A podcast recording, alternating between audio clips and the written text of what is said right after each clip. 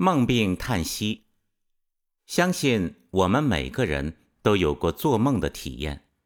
梦的体验有时非常真实，可以梦到已经发生过的事情，甚至是发生在未来的事。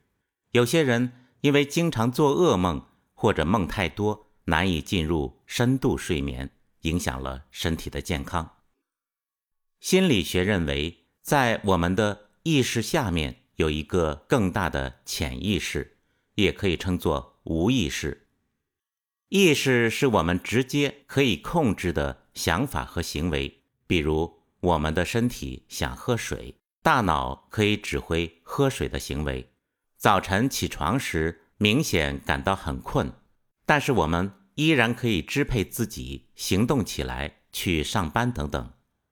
但还有大量的意识是无意识的，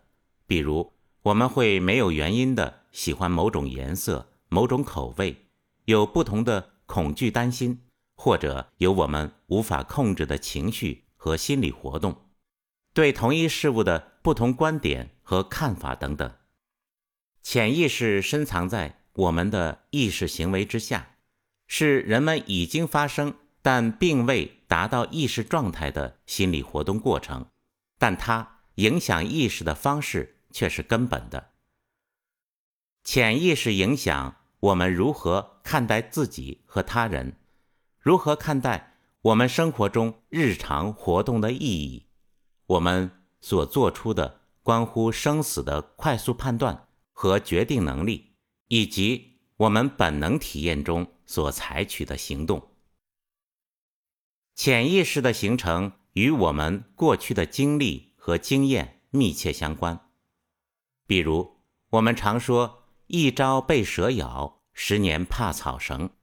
多年前被蛇咬的经历，随着时间的流逝，可能会在意识层面被淡忘。但是，甚至在几十年后，当我们再次碰到类似的经历时，多年以前储存在深层记忆的痛苦经历会再次浮现。提醒我们做出相应的防御行为和不自觉的保护行为。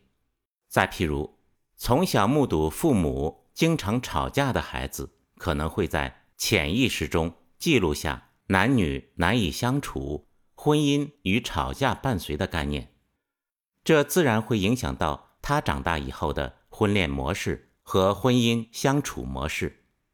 一个从小忍受贫穷。和金钱短缺的孩子，在长大后可能会对金钱产生一种特别关注的感受，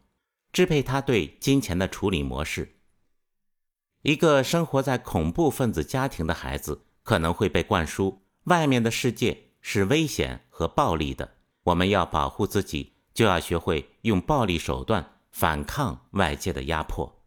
这些自然会影响到他以后的世界观。和处事方式。古印度哲学认为，人们有八个层面的意识，前面的眼识、耳识、鼻识、舌识、身识和意识六个层面的意识是人们可以直接体验到的。人们通过看、听、闻、品尝、身体触摸和直接的思维与外界发生关系，并体验外部世界产生的感受。第七个层面的莫纳什归结于潜意识层面，是由于个体的生长环境和经验所形成特定个体的我的观点、我的思想、我的习惯、我的价值观、我的底线、我的处事方法等等。无数个争吵、辩论、婚姻家庭不幸以及国家民族战争，皆是因为这些我的不同观点。信念和价值观而导致。例如，在二战时期，德国纳粹指责德国的大量危机和社会问题应该由犹太人来承担。这个观点引起在一战中落败、心存复仇情绪的日耳曼民族的一致赞同，导致了对犹太人的种族清洗和杀戮。冷战时期的美苏争霸，双方。都认为对方的意识形态是危险和威胁和平的，都加速使自己变成了一个拥有多次毁灭地球能力的超级大国，对抗和战争时时发生。古印度哲学把这些因为我的观点、我的思想、我的习惯、我的价值观、我的底线、我的处事方法等等而导致冲突和矛盾的思想意识，称作执着或者我执。我执导致了矛盾冲突和内心的痛苦焦虑。每个人的思想行为后形成的独特的。价值观和处事方式，即我们通常所说的性格。我们说性格决定命运，在我们的意识背后有巨大的潜意识在活动。潜意识是我们意识的支撑和意识下面的心理活动。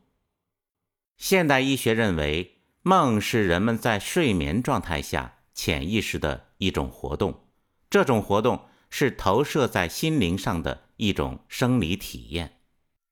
弗洛伊德认为，梦是人们被隐藏下的潜意识心理行为的真实展现。在隐秘的梦境所看见、所感受到的一切，呼吸、眼泪、痛苦以及欢乐，并不是没有意义的。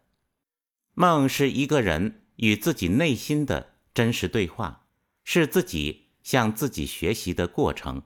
是另外一次与自己息息相关的人生。譬如，在生活中，我们渴望与一个经常谋面但又没有机会认识的女神交往，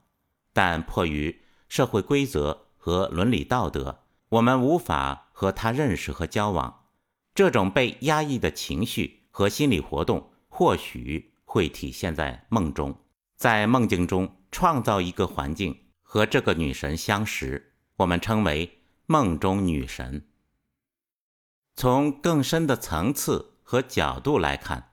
我们过去和未来的生活经历并非自由选择的结果，而是受到根植于我们潜意识层面的观点、性格、喜好和思维模式所左右。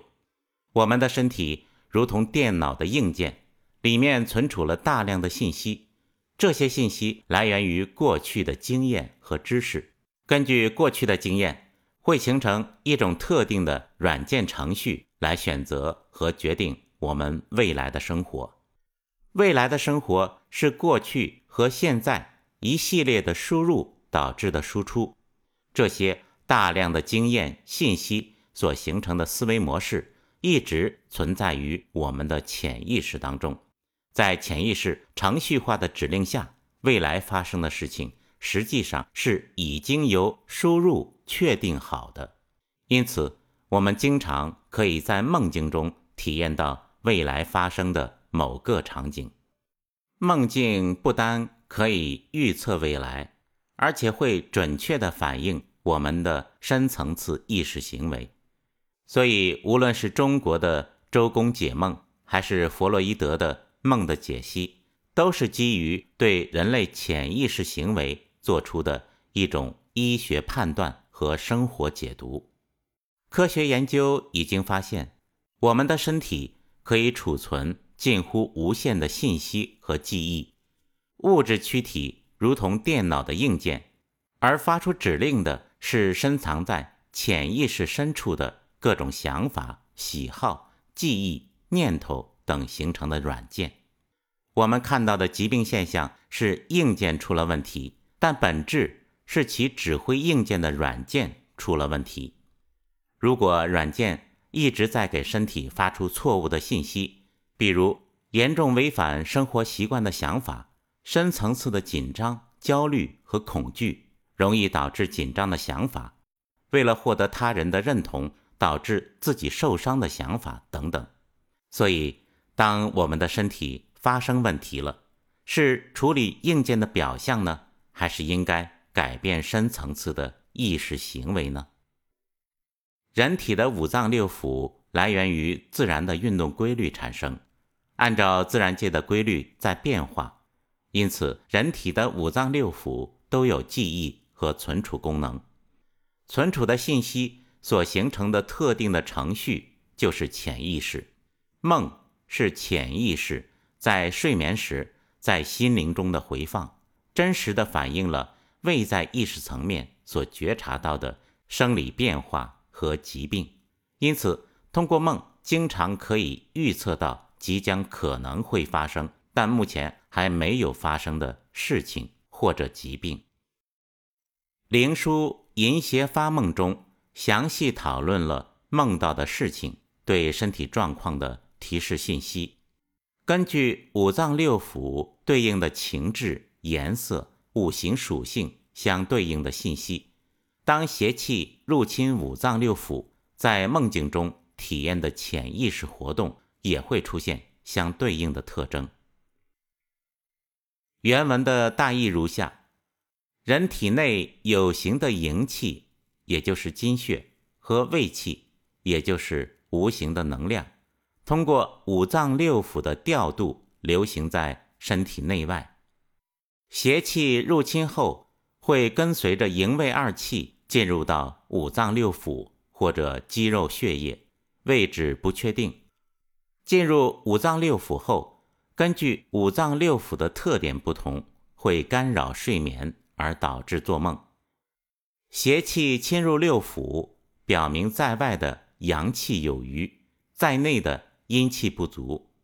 邪气侵入五脏，就表明在内的阴气有余，在外的阳气不足。如果身体阴气盛，就会梦到涉大河而感到恐惧；如果阳气盛，就会梦见身处大火之中而感到灼热；如果阴阳二气俱盛，就会梦见挥刀格斗。身体上部气盛。就会梦到向上飞翔，身体下部气盛就会梦到向下坠落；过于饥饿就会梦到索取东西；过饱就会梦到给予别人东西。如果肝气盛，就会梦见发怒；肺气盛就会梦到恐惧的事情，还会哭泣；心气盛就会梦到常令人发笑的事情；脾气盛就会梦到歌唱和奏乐。或身体沉重，手足难举；肾气盛就会梦到腰脊分离，不相连属。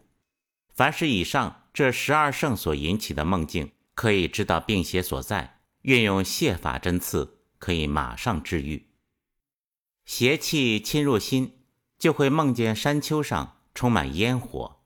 邪气侵入肺，就会梦见飞扬升腾，或看到金属的。奇怪东西，邪气侵入肝，就会梦见山林树木；邪气侵入脾，就会梦见丘陵和巨大的湖沼之地，或风雨毁坏房屋；邪气侵入肾，就会梦见深林深渊或被水淹没；邪气侵入膀胱，就会梦见游荡不定；邪气侵入胃，就会梦见吃喝。邪气侵入大肠，就会梦见田野；邪气侵入小肠，就会梦见居民区和交通要冲；邪气侵入胆，就会梦见与人打官司和争斗；邪气侵入生殖器，就会梦见性交；邪气侵入脖颈，就会梦见杀头；邪气侵入小腿，就会梦见迈步向前走却不能前进，或居住在。深深的地下，邪气侵入大腿，就会梦见礼节性的跪拜；外邪侵入尿道和直肠，就会梦见小便和大便。凡以上这十五种的正气不足、外邪侵入而引起的疾病，通过梦境可以知道病邪所在，用针刺补法治疗，可以马上治愈。上面的描述基本上概括了。身体深层次所出现的问题所对应的梦，有些已经暴露出来，有些还在隐藏当中。这些信息可以帮助我们来判断问题所在，而采取对症治疗。对于出现的噩梦，可以根据五行的属性来判断治疗。除了邪气入侵人体所引发相应的梦，五脏精气不足。也会导致相应的梦，譬如，如果经常梦见被洪水淹没，可能是肾虚不治水的缘故，应该以气化排水和强肾为治疗准则。如果梦见魂不守舍、极为奇怪的梦境，根据肝藏魂的原则，可以以强肝和滋补肝经为治疗准则。梦见哭泣，应该以强肺、滋补肺阴和振奋肺阳为治理思路。